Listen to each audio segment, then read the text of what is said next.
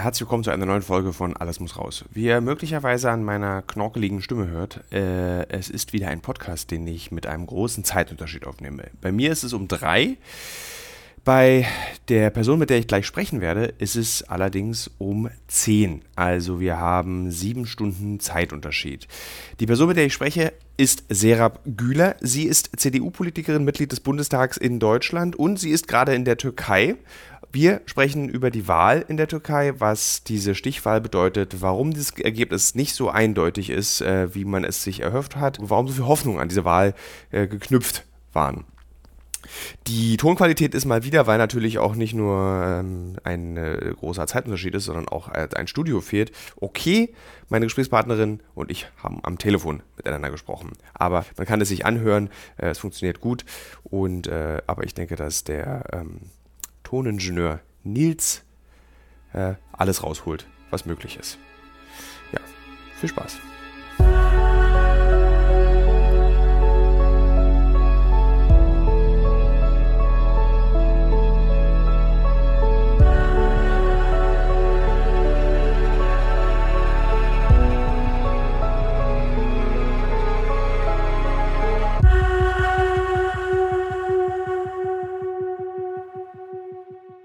Erste Frage ist, als ich gestern die ganze Zeit Spiegel Online immer wieder aktualisiert habe, war ich überrascht, dass am Ende eine Stichwahl herausgekommen ist. Waren Sie auch darüber überrascht?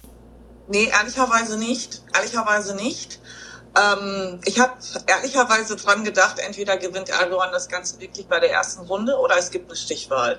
Ich fand die ganzen Medienberichterstattungen bei uns sehr wohlwollend, oppositionstechnisch wohlwollend. Ähm, ich hätte daran auch tatsächlich geglaubt, wenn ich nicht vor drei Wochen selbst in der Türkei gewesen wäre, in der Erdbebenregion. Denn ich habe äh, erwartet, dass es da eine unheimliche Wut und einen unheimlichen Frust auf die Regierung gibt, vor allem auch auf äh, den Präsidenten, ich habe das aber nicht vorgefunden, obwohl die Menschen dort alles verloren haben, obwohl auch politische Entscheidungen dazu beigetragen haben, also Stichwort Baufusch. Und trotzdem habe ich ganz, ganz viele getroffen, die eher die Ansicht vertreten haben, nein, jetzt in so einer Krise, ähm, da wechselt man nicht das Pferd, äh, das kann keiner, uns kann aus dieser Krise kein anderer rausholen als Erdogan. Und das war schon sehr ernüchternd. Insofern war ich gestern nicht wirklich überrascht. Wie erklärt man sich denn sowas? Also wie erklärt man sich dieses, dass es, nach, dass es so kurze Zeit nach dem Erdbeben gedauert hat, dass die Leute dann doch wieder Erdogan wählen, dass sie doch wieder das Vertrauen haben, weil kurz nach dem Erdbeben wurde ja sofort argumentiert, auch aus Europa, das kostet Erdogan die Wahl. Ja, das habe ich ehrlicherweise auch gedacht. Ich dachte, das ist jetzt wirklich so sein ähm, Sargnadel, ähm, Nagel. Allerdings nochmal, als ich vor Ort war, war das nochmal eine ganz andere Stimmung als das, was ich über die Medien in, in, bei uns auch eben wahrgenommen habe. Ähm, also erstmal die Medienberichterstattung über, die, über das Erdbeben ist ja nicht nur in Deutschland, sondern auch in der Türkei zurückgegangen und hat, wenn überhaupt, nur noch in der Region eine Rolle gespielt und im Rest des Landes nicht. Es gab aber eine andere Aussage, die für mich ehrlicherweise sehr nachvollziehbar war, wo viele Analysten auch gesagt haben, überall auf der, in der Türkei, also wirklich vom ähm, Westen gen Osten, Norden, Süden, sind die Menschen von der Wirtschaftskrise betroffen. Überall, jede Schicht. Vor allem die äh, mit, mit wirklich niedrigem Einkommen und äh, die ja immer für Erdogans als Erdogans Gefolgschaft auch standen. Und äh, nichtsdestotrotz, also das war, das, das stand im Raum, wo man sagte, wenn, dann wird es die wirtschaftliche Lage sein, die ihm den Laufpass erteilt. Auch das ist gestern ja letztendlich nicht passiert. Und insofern ist das aus unserer Sicht sicherlich nicht nachvollziehbar. Sie haben ja jetzt auch nach dem Erdbeben gefragt. Also die vorherrschende Meinung, die ich vor Ort gefunden, getroffen habe, es gab auch Stimmen, die gesagt haben, ja, hier wurden beispielsweise Straßen von Aleviten bei der Hilfe ausgeklammert. Oder ähm, die Regionen, wo die AKP, AKP regiert, die sind als erstes angefahren worden.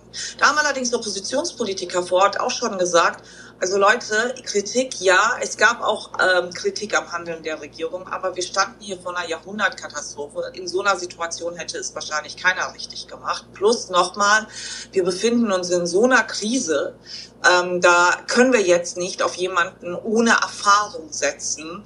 Ähm, da brauchen wir jemanden, der auch in der Welt nochmal eine andere Anerkennung genießt als Christarore. Und ich glaube, wenn Sie mich fragen, was war es am Ende, wo, wo man ja auch sagen muss, ähm, ganz objektiv, äh, wenn die Opposition mit sechs Parteien zusammenkommt, wirklich etwas Einmaliges in der türkischen Geschichte hier erreicht wird, dass man die Kraft in der Opposition bündelt, obwohl die Parteien so unterschiedlich sind und es trotzdem im ersten Wahlgang nicht schafft, dann kann man daraus ableiten, etwas plump, Erdogan ist nach wie vor sehr, sehr beliebt, aber man kann auch daraus ableiten, dass, äh, dass es nach wie vor sehr, sehr viele gibt, ähm, die das war ja so ein bisschen an die Kritik an Kılıçdaroğlu, die einfach der Ansicht sind, Erdogan muss zwar aufhören, es muss jemand anderes her, aber dieser jemand andere kann nicht Kılıçdaroğlu sein, weil er einfach von Anfang an der falsche Kandidat war. Ich glaube tatsächlich dran, dass mit einem ähm, Kandidaten wie dem Ober äh, Istanbuler Oberbürgermeister das gestern noch mal etwas anders ausgegangen wäre. Wie erklärt man sich denn eigentlich diese, äh, diese ähm, ja, andauernde Zuneigung zu Erdogan? Auch wieder da diese europäische Perspektive auf Erdogan. Da ist dann irgendwie, ist es ein Nationalist, der ist wie Trump. Äh, eigentlich will den ja gar keiner. Ähm, auch wie Sie sagten, dass diese Medienberichterstattung aus Deutschland sehr wohlwollend für den anderen Kandidaten war. Wie erklärt man sich denn, dass dieser Präsident, der ja aus unserer Perspektive, aus unserer Medienberichterstattungsperspektive eigentlich gar nicht so richtig arbeiten kann, dass er dann doch wieder gewählt wird. Also, Sie haben gerade gesagt, die Argumentation ist, wir brauchen einen Präsidenten nach diesem Erdbeben, der Erfahrung hat, der auf dem internationalen Parkett anerkannt ist. Aber eigentlich hat man ja das Gefühl, dass jeder in der Türkei weiß, dieser Präsident schadet dem Land. Aber trotzdem wird er gewählt. Also man versteht es nicht so richtig. Ist das, wie so, ist das wie so bei Trump, wenn der nächstes Jahr in den USA wieder gewählt wird, dass äh, die Schafe ihren Schlechter wählen, sagt man ja dann immer. Ja, so ein bisschen ist es tatsächlich so. Ich kann das ja in den USA auch nicht verstehen. Und, äh, und die Wahrscheinlichkeit, dass er wiedergewählt wird, ist nach dem heutigen Stand ja gar nicht so gering.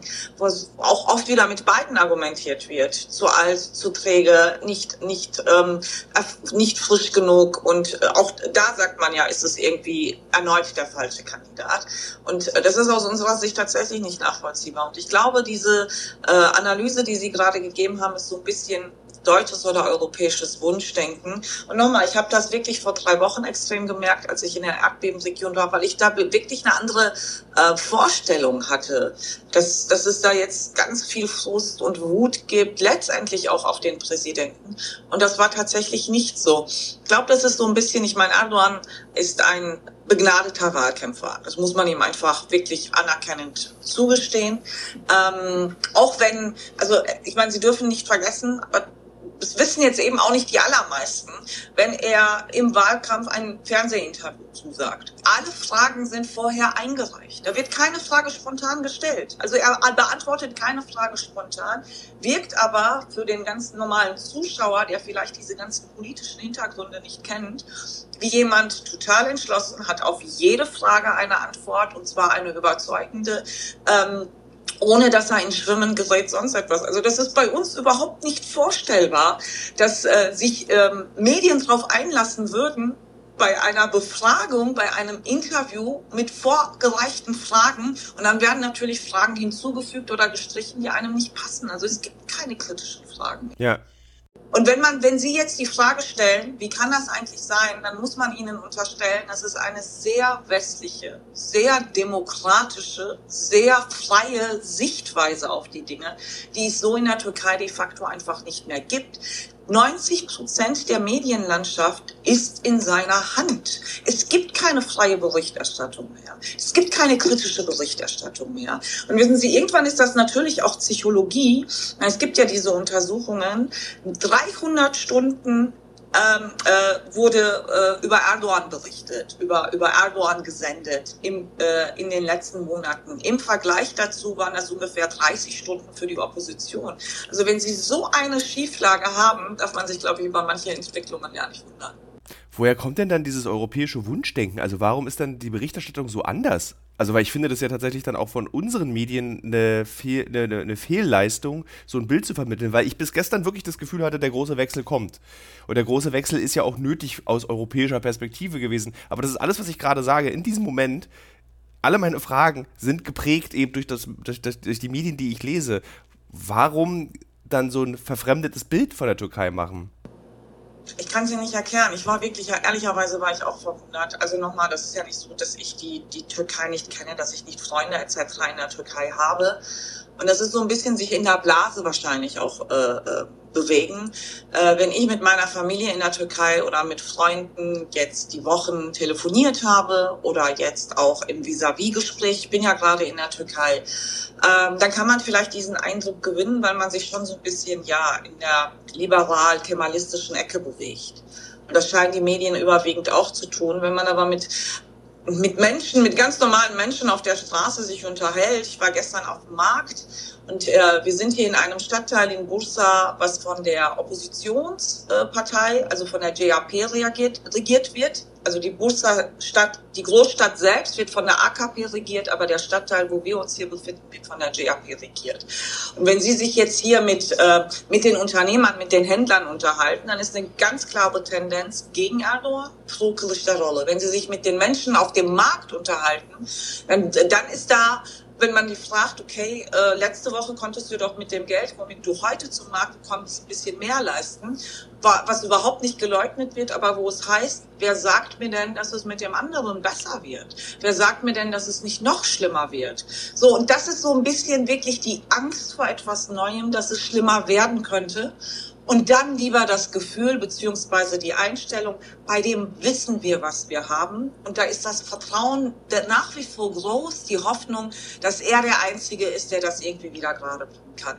Und die, die Hoffnung beziehungsweise das Vertrauen in jemand Neuem ist nicht gegeben. Und das Vertrauen in Kılıçdaroğlu ist einfach sehr, sehr gering.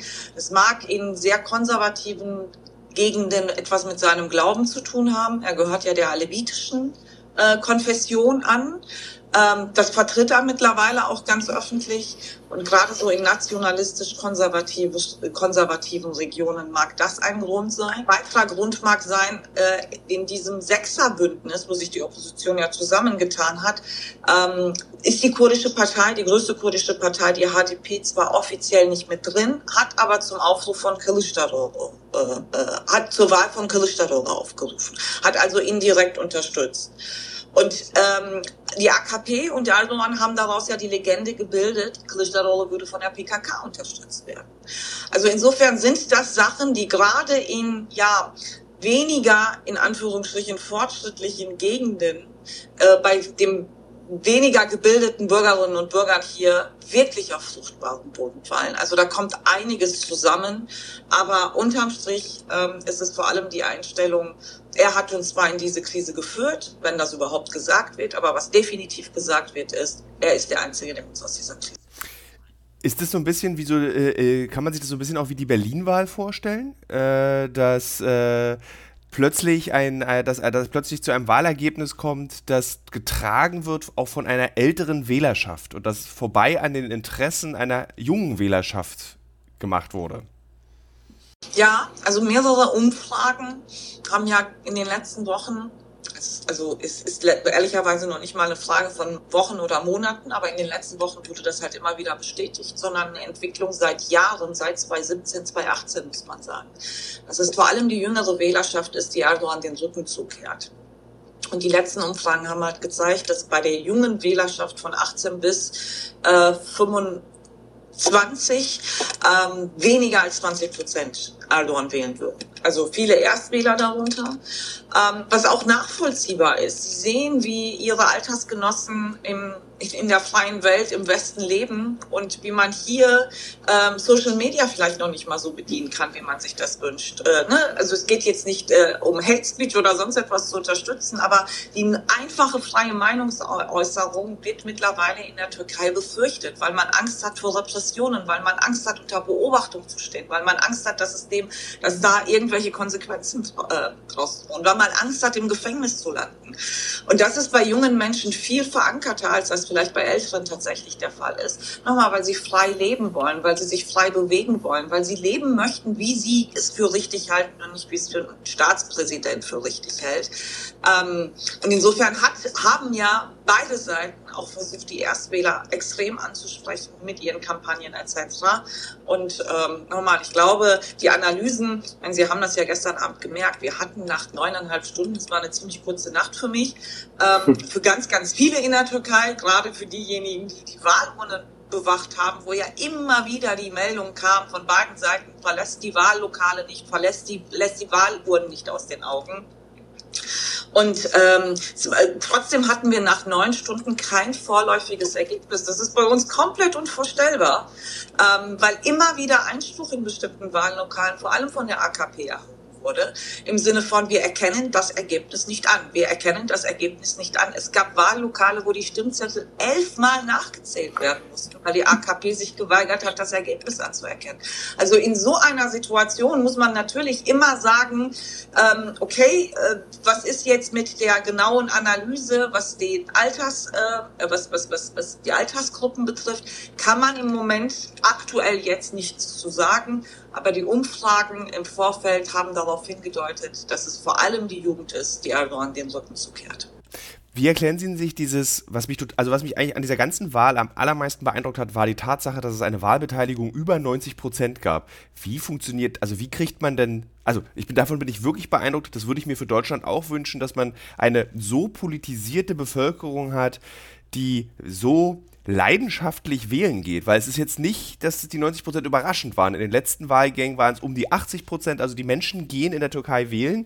Wie erklärt man sich denn eben so, ein, so eine große Lust am Wählen? Naja, das sind, glaube ich, auch ganz unterschiedliche Faktoren. Ich versuche ich versuche, äh, ich fange mal mit dem Positiven an. ähm, das ist äh, schon für viele in der Türkei auch schon eine Schicksalswahl, eine Richtungswahl gewesen. So, viele haben gemerkt, dass es in dieser Wahl um sehr, sehr vieles geht, um die eigene Zukunft, um die Zukunft des Landes. So, deshalb hat das, glaube ich, nochmal ganz, ganz viele mobilisiert. Und unterm Strich kann man jetzt nach der, äh, nach dem ersten Wahlgang sagen, definitiv hat die Demokratie gesiegt, so dass so viele Menschen ihr demokratisches Recht auch äh, von ihrem demokratischen Recht Gebrauch machen wollten. So, jetzt kommt ein bisschen Wasser in den Wein. Es gibt eine Wahlpflicht in der Türkei. Also ähm, ähnlich wie in, in Belgien beispielsweise, was äh, ähm, schon immer so ein bisschen kommuniziert wurde mit, äh, wer nicht zur Wahl geht, dem droht eine Geldstrafe. Ja, okay. Die allerdings jetzt nicht so hoch, dass das, ich glaube, viele einschüchtert. So, wer nicht zur Wahl geht, der geht auch nicht zur Wahl. Ähm, allerdings diese Wahlpflicht, diese Kommunikation von, okay, wenn du nicht zur Wahl gehst, gibt es eine Geldstrafe. Und es heißt, eigentlich ist das aufgehoben, beziehungsweise wird in der Praxis nicht angewandt, aber es wird halt nicht kommuniziert, sondern nur diese Wahlpflicht. Das ist so ein bisschen der Wasser im Wein. Aber nochmal diese Wahlpflicht, fast identisch gibt es in Belgien auch oder auch in Italien, wo es am Ende auch keine Konsequenzen gibt und trotzdem ist die Wahlbeteiligung nicht so hoch. Also man muss äh, das ein bisschen relativieren, aber man muss es jetzt auch nicht klein. Ich finde es ja immer sehr praktisch, wenn mein Leben korreliert mit den Werbepartnern und Partnerinnen, die ich habe. Zurzeit mache ich eine große Recherche zum Thema Marathon. Demzufolge muss ich natürlich auch wissen, wie man einen Marathon läuft und trainiere tatsächlich dafür. Nicht, weil ich Ü40 bin, sondern wirklich, weil ich als Journalist ein bisschen etwas über dieses Marathon-Business herausbekommen möchte.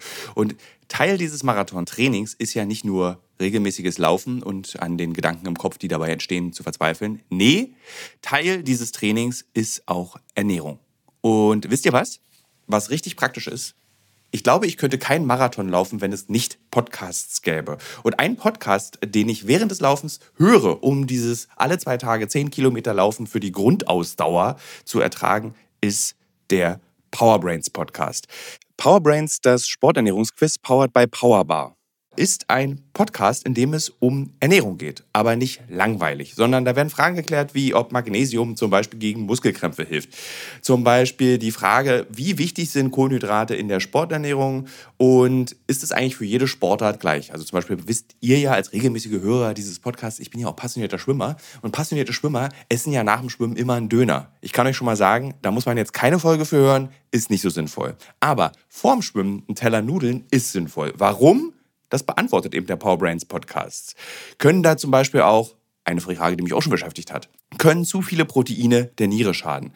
Und welcher Profi feiert seinen Sporterfolg mit Beefy und Bier von der Tankstelle? Alles Fragen, die für Sportler und Sportlerinnen wichtig sind. Das Gute an diesem Podcast ist, der ist nicht langweilig. Der ist eben äh, wissenschaftlich, aber auch gleichzeitig ein spannender Mix aus Quizshow zum Mitraten.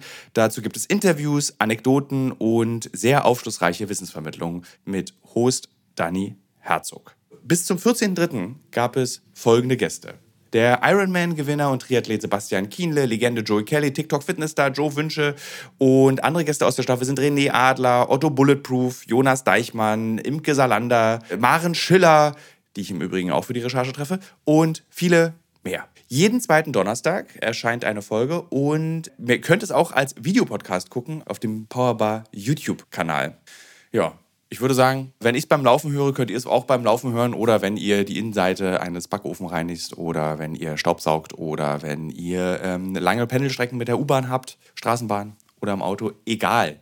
Es ist ein guter Weg, um die Zeit zu vertreiben. Es ist ein guter Weg, etwas über den eigenen Körper zu lernen. Ähm, was wäre eigentlich gewesen, also was wäre die Vision gewesen für die Türkei? Ist es so, ich, wenn ich irgendwas falsch sage, bitte korrigieren Sie mich sofort. Mein Wissen über die türkische Geschichte und türkische Politik ist nicht besonders ausgeprägt. Ist ich meine, Erdogan ist mein Gefühl, hat eigentlich alles das eingerissen, wofür zum Beispiel Atatürk mal stand, für das Modernisieren dieses Landes, für das Öffnen dieses Landes. Und das ist jetzt alles so einen Schritt zurückgegangen. Wäre jetzt die Zukunft gewesen, wenn Erdogan verloren hätte, dass man dieses Land wieder öffnet, wieder modernisiert und wieder ähm, ja, weniger zum Beispiel unter religiösem Einfluss stehend gestaltet hätte? Also wenn Sie mich fragen, ja, das wäre die Vision oder das ist die Vision. Also, weil die Wahl ist nicht verloren. Es gibt eine Stichwahl, insofern darf man sich jetzt auch nicht irgendwie schon geschlagen geben. Das wäre die Vision, die ich teilen würde. So, äh, jemand, der äh, Erdogan unterstützt, wird diese Vision nicht teilen. Er wird ihnen sagen, die Unabhängigkeit dieses Landes wird verloren gehen. Weil äh, diese Leute, also Kılıçdaroğlu und Co., haben vor, das Land den Amerikanern zu verkaufen, das Land den Ausländern zu verkaufen. Die wollen die wollen äh, mit den Kurden zusammenarbeiten, mit den Kurden gleich PKK zusammenarbeiten. Also die wollen unser Land an die Amerikaner und an die PKK verkaufen, an die, die arbeiten mit den Terroristen zusammen. Das ist das, was in den ganzen letzten Wochen mantraartig wiederholt wurde von Erdogan selbst. Erdogan hat gestern eine Balkonrede gehalten. Und diese Balkonreden haben eigentlich die Tradition, dass sich der Wahlsieger auf den Balkon stellt hm. äh, sich bedankt. Und er hat diese Balkonrede auch als das Ergebnis noch nicht feststand, also auch, auch als es noch nicht mal genau feststand, dass es eine Stichwahl gibt, ist er aufgetreten, ähm, hat vor seinen Anhängern gesprochen und Sie müssen sich diese Bilder einfach mal anschauen, auch im Nachhinein, auch wenn Sie die Sprache nicht sprechen. Erdogan sagt Sätze, die Masse wiederholt das und das hat wirklich etwas von die Soldaten plappern dem Kommandeur gerade alles hinterher. Also ähm, das ist schon eine eigene Bewegung. Und nochmal, auch auf dieser Balkonrede und dieser Balkonrede hat er seinen Gegner nochmal als ähm, die Marionette von Terroristen beschimpft, ähm, als jemand, der die Befehle von Terroristen annimmt. Das ist krass, das kam nicht bei uns an. Also so kam das, so, also diese, diese Art des Wahlkampfs, habe ich das Gefühl, da hätte ich sehr spezifisch suchen müssen, um solche Informationen zu bekommen, weil das ist ja total wichtig im Verständnis dessen, was dort passiert ist. In den letzten Tagen schon, also was auch äh, beispielsweise auch über Spiegel etc. berichtet wurde, ist, dass er Kemal Kılıçdaroğlu als Säufer beschimpft hat, mhm. weil äh, auch da ist ja wieder das Spiel mit religiösen Gefühlen. So äh, diese, äh, äh, also diese Truppe will uns ähm, verwestlichen im absolut negativen Sinne. Also unsere Werte, unsere Tradition, unsere religiösen Werte, das, was uns heilig ist, das wollen sie, ähm, das wollen sie äh, verkaufen, das wollen sie aufgeben. Ähm, sie wollen unsere Jugendlichen mit Alkohol vergiften etc. So, das, das sind alles Dinge, die unterschwellig wie oberschwellig offen kommuniziert werden. Und das, Sie haben recht, das kommt alles bei uns nicht unbedingt an, weil wir uns vielleicht zu sehr auf die Opposition konzentriert haben. Kılıçdaroğlu hat auch einen sehr guten Wahlkampf gemacht, was man ihm vielleicht am Anfang gar nicht zugetraut hat, weil er ja so ein bisschen als Büroklammer despektierlich bezeichnet wird. Zu bürokratisch, zu langweilig, zu wenig charismatisch und hat trotzdem einen sehr, sehr guten Wahlkampf hingelegt, hat Social Media sehr gut bedient, hat junge Leute angesprochen. Vor allem, er hat es im Team gemacht. Imamoglu, der Oberbürgermeister in Istanbul, oder Masur Yavaş, der Oberbürgermeister in Ankara, waren ja fest in seinem Team. Und die sind halt auch wirklich als Team aufgetreten. Und dennoch muss man sagen, nach der ersten Wahl hat das alles nicht gereicht, um Erdogan in der ersten Wahl abzulösen. Und wissen Sie, jetzt kommt auch ein bisschen Vorsicht ins Spiel ähm, alles, was kommuniziert wird, auch die Zahlen, die veröffentlicht werden, das ist immer mit einer gewissen Skepsis. Nicht, weil irgendetwas gefälscht wurde, sondern weil einfach der große, der Vorwurf gerade von der Opposition im Raum steht, dass nicht alle Stimmen anerkannt wurden. So, und dies, dieses Ergebnis deshalb zu dem gekommen ist. Also jede Seite behauptet irgendetwas, auf jeder Seite ist Propaganda im Spiel, also mhm. die einen dürfen wir jetzt auch nicht zu Heiligen erklären, definitiv nicht. Und deshalb ist es so schwierig für jemanden, der unser Wahlsystem kennt und eigentlich davon ausgeht, Pannen gibt es bei uns auch, aber dass jetzt nicht gefälscht wird, nicht getrickst wird, Stimmen nicht zurückgehalten werden, für den ist das einfach wirklich unvorstellbar. Wir saßen hier gestern vor dem Fernseher, haben die ganze Zeit Nachrichten verkauft und geguckt und äh, nach neun Stunden als immer noch kann, also es ist, macht einen echt fassungslos. Ist es so ein bisschen wie in Deutschland so Wahlpartymäßig, dass man so äh, Würstchen isst und Kartoffelsalat und dabei die Wahl guckt oder ist es einfach, da geht es um mehr, da ist so eine größere Sorge, wenn man da vom Fernseher sitzt? Ja, es geht um mehr. Ich würde schon sagen, es geht um mehr. Also ich muss ganz ehrlich gestehen, jetzt hat das natürlich viel damit zu tun, dass ich gerade aktuell auch in der Türkei bin. Wir hatten in Deutschland gestern auch Wahlen. Bremen hat gewählt, die Kommunalwahlen in Schleswig-Holstein ähm, äh, gab es. Und äh, natürlich tut mir das als CDU weh, dass wir weder in der einen noch in dem in dem einen äh, Bundesland äh, da äh, stärkste Kraft geworden sind. Aber das hier in der Türkei ähm, ist wirklich eine Wahl, wo es um die Zukunft der Menschen geht, wo es um die Zukunft des Landes geht, wo es um Demokratie oder Nicht-Demokratie, Freiheit oder Nicht-Freiheit geht. Also steht so vieles auf dem Spiel. Und das ist nochmal der Unterschied wirklich zu einer Wahl in Deutschland. Ja, da sagen wir auch, da geht es um viel, gar keine Frage. Aber äh, im demokratischen Parteienspektrum stellt keiner die Demokratie in Frage, wenn sein Gegner gewinnt. Und das ist hier einfach wirklich nochmal anders, weil es gibt jetzt zwei Optionen. Es gibt die eine Option, wo man sagt, also Erdogan hat ja angekündigt, das ist seine letzte Tour. Also hm. so, das kann bedeuten, das kann bedeuten, er lässt milde gewähren, er wird milder, so, das kann aber auch bedeuten, der regiert jetzt durch. Und zwar komplett durch in eine absolute Autokratie. Und davor haben so viele Menschen Angst. Und alleine, dass diese Option im Raum steht, zeigt, wie wichtig diese Wahl für die Zukunft dieses Landes, für die Zukunft der Menschen, gerade für die Zukunft der ganz, ganz jungen Menschen ist. Ist es denn jetzt so, das habe ich mich auch gefragt, dass die Opposition jetzt schon so heimlich, falls sie verlieren, äh, dass sie heimlich so ihre Exit-Strategie planen? So, wir müssen aus diesem Land raus, weil wir uns in Gefahr begeben haben, dass wir zu diesem Präsidenten opponieren? Naja, also es gibt ganz viele, die in den letzten Tagen und Wochen angekündigt haben, das Land verlassen zu wollen, wenn Erdogan gewinnt. Es gibt aber auch, ähm, auch jene, die sagen, ich verlasse das Land, wenn Erdogan verliert. Also das Land ist gespalten. Es geht wirklich eine ja. durch die Gesellschaft. Und das ist nicht zu vergleichen wie bei uns, weil wir reden ja auch oft davon, dass es ein, ja, ein, ein Riss auch bei uns. Na, das ist ein Witz dagegen. Ich muss das jetzt mal ganz salopp sagen. Es ist wirklich zu vergleichen wie äh, mit, den, mit den USA eher, wo man ja diesen Riss in der Gesellschaft auch spürt. Und der ist in der Türkei eben auch sehr, sehr stark vertreten. Es gibt Familien, die nicht mehr miteinander reden, weil der eine den einen und der andere den anderen unterstützt. Es gibt Freundschaften, die darunter zerbrochen sind. Schon all die letzten Jahre und diese Wahl ist einfach nochmal extrem. Und was man jetzt festhalten kann, ist, erstens, ähm, Erdogan hat die Wahl einerseits verloren, jetzt schon, weil sie hätten ihn einfach mal vor zwei, drei Tagen hören müssen. Die Frage des äh, äh, Interviewers war, ähm, wie die AKP denn bei einer Stichwahl regiert. Und er hat den Fragesteller angeguckt, also nochmal, das sind alles bestellte Fragen, ja. ja, um das einfach nur nochmal deutlich zu machen, und hat geantwortet, das ist eine Option, die für ihn überhaupt nicht in Frage kommt. Das ist, eine, das ist eine Option, die also überhaupt nicht in seiner Gedenk Gedankenwelt existiert, wo er einen Gedanken dran verschwendet, weil es gibt keine Stichwahl. Er holt das Ganze bei der ersten Tour. So, das war seine Aussage, sehr selbstbewusst, sehr exponiert. So, und wenn man jetzt heute am 15. Mai ein wenige Stunden nach der Wahl feststellen muss, es gibt eine zweite Tour, dann muss man sagen, okay, Erdogan hat diese Wahl verloren, weil das kam einfach in seiner Welt nicht vor, dass er selbst mal in eine Stichwahl muss. Der Mann, der 20 Jahre Wahlen in diesem Land gewonnen hat, viele Wahlen haushoch, muss jetzt in eine Stichwahl. Also insofern kann man schon sagen, es hat sich ein bisschen was gewandelt. Auf der anderen Seite kommt aber auch hinzu, da schließt sich das allererste Mal eine Opposition zusammen.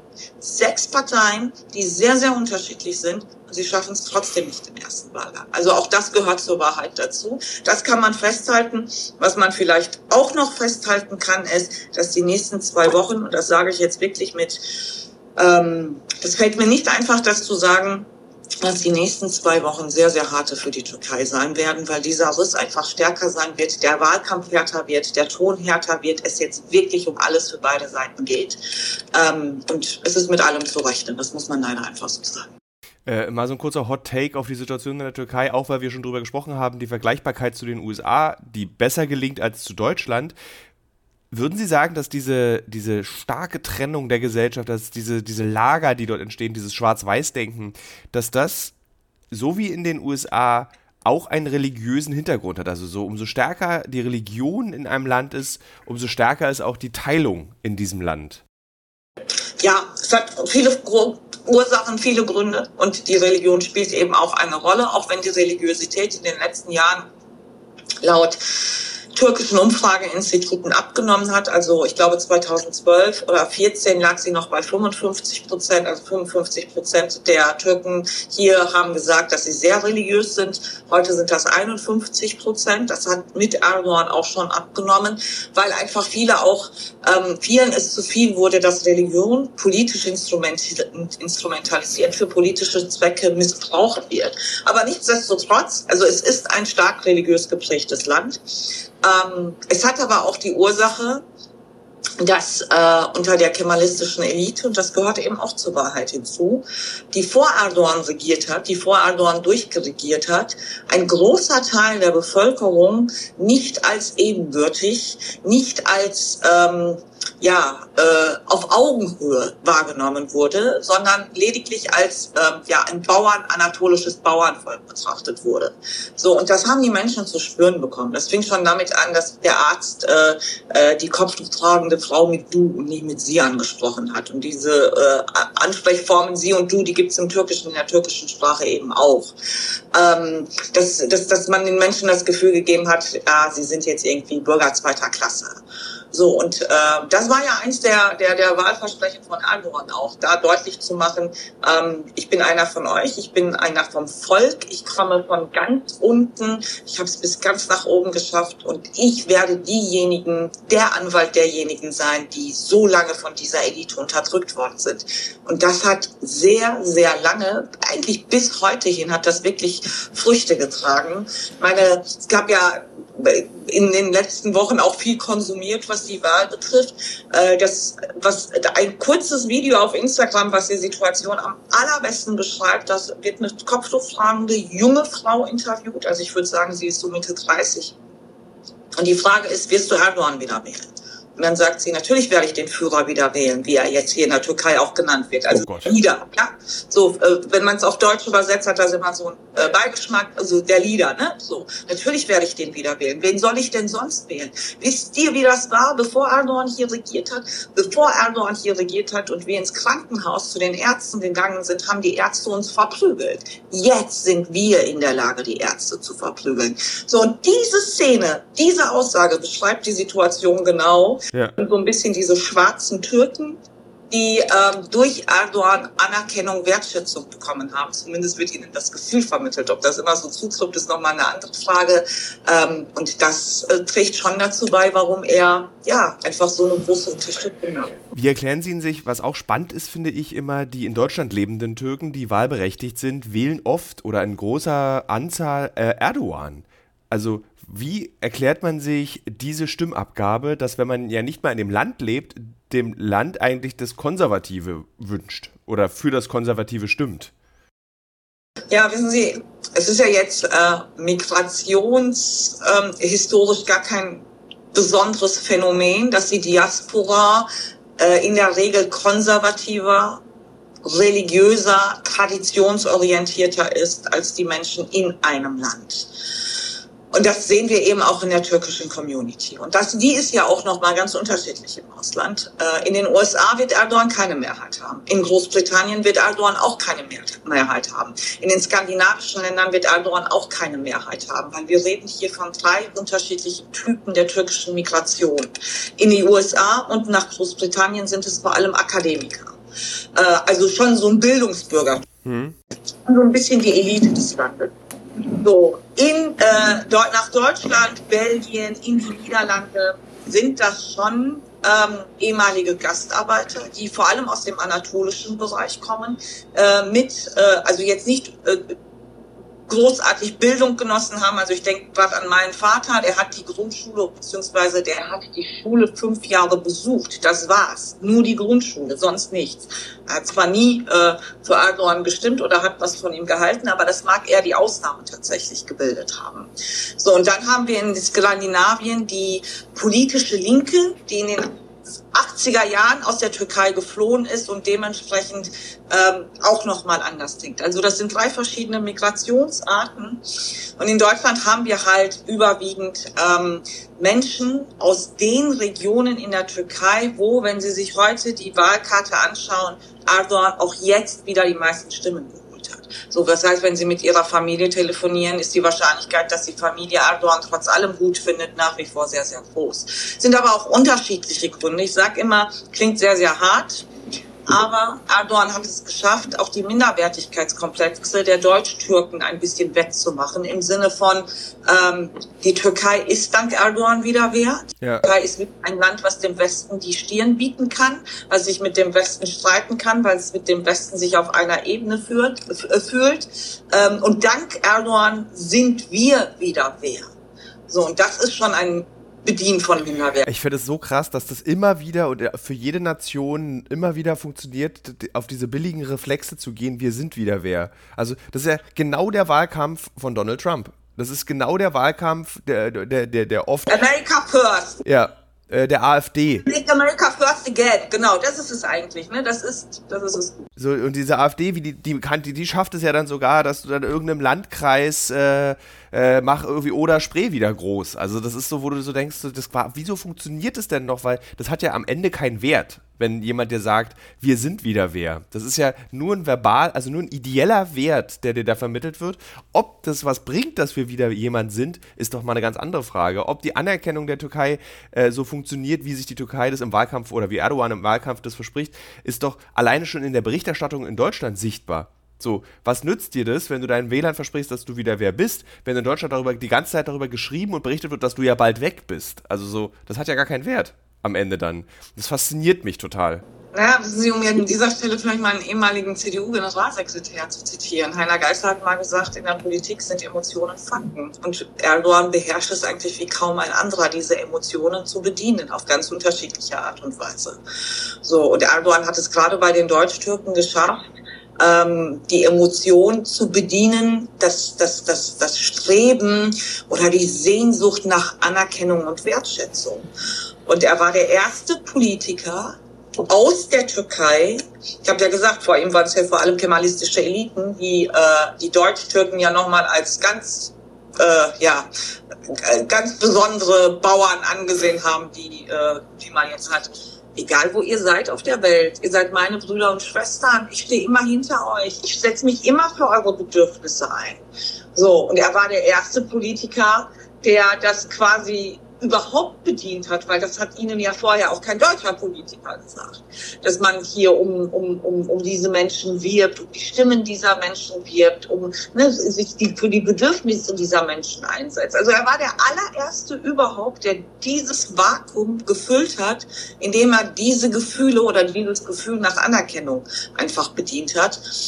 Und insofern äh, muss man sagen, ist uns da vielleicht auch etwas oder haben wir da vielleicht insgesamt auch etwas versäumt, ähm, weil ja, wir diese Menschen einfach zu lange nicht wahrgenommen haben. Jetzt abschließend noch mal ganz kurz einen Blick auf die Weltpolitik, weil die Türkei spielt ja tatsächlich eine große Rolle im Ukraine-Krieg, in der, in der Vermittlung zwischen dem Westen und dem Osten.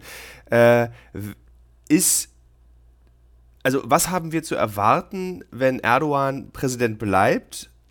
Und wie ändert sich dieser Krieg möglicherweise, wenn sein Kontrahent übernimmt? Also was, ähm, ich, ich fange mal mit uns an, Deutschland, Europa. Ich glaube, dass äh, es mit Erdogan ein weiter so geben wird, was die Beziehungen betrifft. Die sind ja im Moment alles andere als optimal jetzt schon seit ein paar Jahren. Und ich glaube schon, dass es mit Kılıçdaroğlu da eine Verbesserung geben wird, weil Kılıçdaroğlu hat jetzt in der Wahl auch mehrmals deutlich gemacht, dass er alles dafür tun will, äh, ne, daran mitwirken will, alles dafür tun will, ähm, dass die Beitrittsverhandlungen wieder aufgenommen werden, dass der Kurs wieder pro Europa geht, dass der Kurs wieder pro Westen, pro Demokratie geht. Äh, Kılıçdaroğlu hat gesagt, dass es mit ihm keinen Boykott ähm, äh, geben wird, was die NATO-Mitgliedschaft Schwedens betrifft. Also auch in der NATO, ne, dass, dass, dass man da nochmal anders auftreten wird. So, bei Erdogan weiß man es nicht. Ich glaube, das hatte jetzt viel mit dem Wahlkampf zu tun. Ähm, aber man weiß es einfach nicht, ob er jetzt nach der Wahl äh, seine Einstellung zu, zu Schweden und der NATO-Mitgliedschaft ändern wird. So, zur Ukraine und Russland wird es keine große Veränderung geben, auch geben können. Kılıçdaroğlu hat zwar deutlich gemacht, dass er an der Seite der Ukraine steht, aber aufgrund der desolat wirtschaftlichen Lage in der Türkei ist die Türkei an sich unabhängig von dem Präsidenten nicht in der Lage, Russland die Stirn zu bieten. So denken Sie an die Diskussionen bei uns. Gasembargo, ja, nein, was heißt das für uns? Das trifft ja uns, das trifft unsere Wirtschaft. Die Türkei ist nochmal in stärkerer Abhängigkeit, nicht nur was die Energie betrifft, sondern insgesamt wirtschaftlich. Wenn Putin morgen sagen würde, ich setze keinen russischen Touristen mehr in einen Flieger in die Türkei, würde hier die Tourismusbranche, eine der stärksten Wirtschaftszweige in der Türkei, komplett zusammenbrechen. Diese Situation gab es schon mal vor einigen Jahren und es war ein verdammt schwieriger Sommer verdammt schwierige Saison für, für, für die türkische Wirtschaft in Bezug auf den Tourismus. Also dass ich, und ich erzähle hier, ich berichte nur von einem Wirtschaftszweig. Insofern kann sich das tatsächlich kein Präsident leisten, sich mit Putin hier zu überwerfen. Das hat nichts mit, also es ist nichts Erdogan-spezifisches, das muss man an dieser Stelle offen sagen. Ob es eine andere Politikrichtung, also in Bezug auf, Irak, auf den Irak oder Syrien geben wird, kann man schwer sagen. Ich glaube nicht, dass Kılıçdaroğlu da sehr, sehr viel freier ist. Er hat in seinem Bündnis die Rechtsnationalen sitzen, die äh, da eine ähnliche Strategie verfolgen wie Erdogan. Also wenn, dann wird es eine Veränderung zwischen zu, zu, zu, nach Europa, in den Westen hingeben. Aber anders außenpolitisch wird man wahrscheinlich nicht auftreten. Ähm, in Bezug auf Flüchtlinge wird es wahrscheinlich auch nochmal eine Härte Gangart geben mit Kılıçdaroğlu ja mehrmals im Wahlkampf gesagt hat, dass er ähm, die syrischen Flüchtlinge aus der Türkei nach Hause schicken möchte, sprich nach Syrien. Das wird natürlich auch wieder Fluchtbewegungen gegen Europa äh, äh, erzeugen. Also insofern wird diese Lage für uns sicherlich in Bezug auf Flucht nicht einfacher werden. Ob das alles in der Praxis dann so umgesetzt wird, kann ich Ihnen nicht sagen, aber das ist zumindest das, was im Wahlkampf immer wieder gesagt wurde. Erdogan und die AKP war in puncto Flüchtlinge zurückhaltender, stehen aber da auch extrem unter Druck, auch unter Druck der äh, MHP, der Nationalisten sozusagen. Also vielleicht wird man auch mit denen eine härtere, äh, eine, eine härtere Kurs in der Flüchtlingspolitik erwarten, was uns dann in Europa am Ende auch betreffen wird. Äh, es klingt auf jeden Fall so, dass äh, egal wie diese Wahl ausgeht, sie von großer Bedeutung für Europa, eigentlich für die Welt tatsächlich auch ist. Und das ist etwas, was äh, ich glaube, die meisten Menschen auch mich überrascht hat. Also auch wie emotional ich diese Wahl verfolgt habe und wie ich gestern Abend so wie wirklich bei einer Berlin-Wahl äh, oder bei der Deutschlandwahl äh, bei Spiegel Online immer wieder aktualisiert habe und so enttäuscht war über diese dünne Nachrichtenlage. Also ich habe so, ich hatte das Gefühl, man kann ja da gar nichts rausziehen. Ich war dann so, warum, warum steht denn da jetzt nichts? Warum ist da keine Eilmeldung? Ich will jetzt endlich das Ergebnis wissen. Ähm, vielen Dank Frau Güler, dass Sie mit mir hier äh, diese über acht Zeitzonen hinweg äh, dieses, ähm, äh, diese Wahl besprochen haben und ich glaube auch für viele Hörerinnen und Hörer dieses Podcasts eine gewisse Klärung verursacht haben, weil ich glaube, äh, den meisten ist es nicht bewusst gewesen. Ach, eine Frage habe ich noch, das interessiert mich nämlich, wie wird überhaupt in der Türkei, weil ich oft in Syrien und im Irak war äh, und da wird oder auch in Afghanistan, da wird auch immer so ein bisschen gelacht über dieses Bedürfnis Europas, diese Demokratie zu exportieren und diese Demokratieverständnis. Und wir hatten eingangs kurz darüber gesprochen. Wie nimmt die Türkei das eigentlich wahr, dass schon wieder von Europa diktiert werden soll, oder nicht schon wieder, sondern dass von Europa ein gewisses Diktat für Demokratieverständnis ähm, gesehen wird? Ist es in der Türkei eine Debatte, wo man sagt, so, wir bei uns leben Demokratie nicht so wie ihr bei euch in Europa. Ja, also wenn dann überhaupt am Rande im Sinne von, wir brauchen keine Demokratiebelehrungen, wir sind die wahre Demokratie. Das hat gestern halt Erdogan auch gesagt, ne, wir haben es der ganzen Welt gezeigt mit der hohen Wahlbeteiligung, wie stark unsere Demokratie eigentlich funktioniert. Also keiner hält sich hier für einen Nicht-Demokraten oder redet die Demokratie schlecht. Niemand. Erdogan auch nicht. Er hält ja in Worten die Demokratie auch immer. Das Verständnis von Demokratie, was glaube ich etwas anders ist als vielleicht bei uns, ähm, was vor allem mit, mit Mehrheit äh, ähm, verstanden wird oder äh, in Mehrheiten interpretiert wird. Also wer die Mehrheit hinter sich hat und eine Entscheidung trifft, trifft diese Entscheidung demokratisch, weil die Mehrheit ja hinter einem steht. bei uns bedeutet Demokratie eben etwas mehr, Gott sei Dank, als nur die Mehrheit. Das ist das Verständnis, aber es spielt jetzt hier keine große Rolle. Ähm, wenn überhaupt nochmal dann in dem Sinne mit äh, ja. von niemandem Partie. Bleiben Sie jetzt zwei Wochen, bis die Stichwahl entschieden ist, oder kommen Sie vorher zurück nach Deutschland? Äh, ich, bin, also ich bin Mittwoch tatsächlich wieder zurück, aber ich komme zur Stichwahl wieder. Und zwar ist das jetzt dem Zufall geschuldet. Ich, äh, äh, bin, ich bin privat auf einer Hochzeit hier in der Türkei eingeladen. Die fällt jetzt zur Stichwahl. Insofern bin ich dann in der Türkei. Vielleicht haben wir dann, wenn es zur Stichwahl kommt, vielleicht quatschen wir dann nochmal, äh, was es jetzt genau bedeutet, was rausgekommen ist. Vielen Dank. Gerne, gerne. Danke Ihnen. Auch fürs Wachbleiben.